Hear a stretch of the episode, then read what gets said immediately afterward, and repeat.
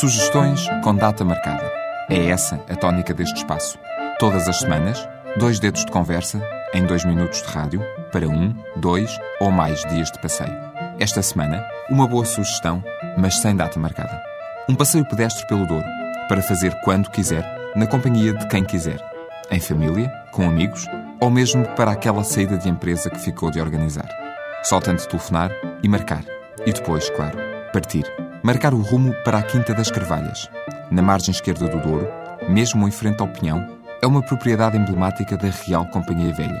Essa mesmo, a dos vinhos do Porto. E não só. Juntamente com a Quinta do Vento Zelo, são mil hectares de vinha, socalcos e vista sobre o rio. E tradição também. Nesta altura do ano não vai existir à vindima, mas os muros de xisto por onde vai passar e a terra que vai pisar são palcos de histórias com 250 anos tantos quantos tem a região demarcada do Douro, a mais antiga região demarcada do mundo. Os muros foram recuperados, os miradores foram arranjados. E quando lá for, as mesas terão sido postas também. Um almoço típico com alheira, pão, azeitonas, presunto ou bola de carne para acalmar o estômago depois da caminhada, regado com vinho do Douro, rematado com um bom porto. De acordo com as suas preferências, aptidão física e disponibilidade, há vários passeios à escolha só tem de marcar. Tome nota: 254 738 058.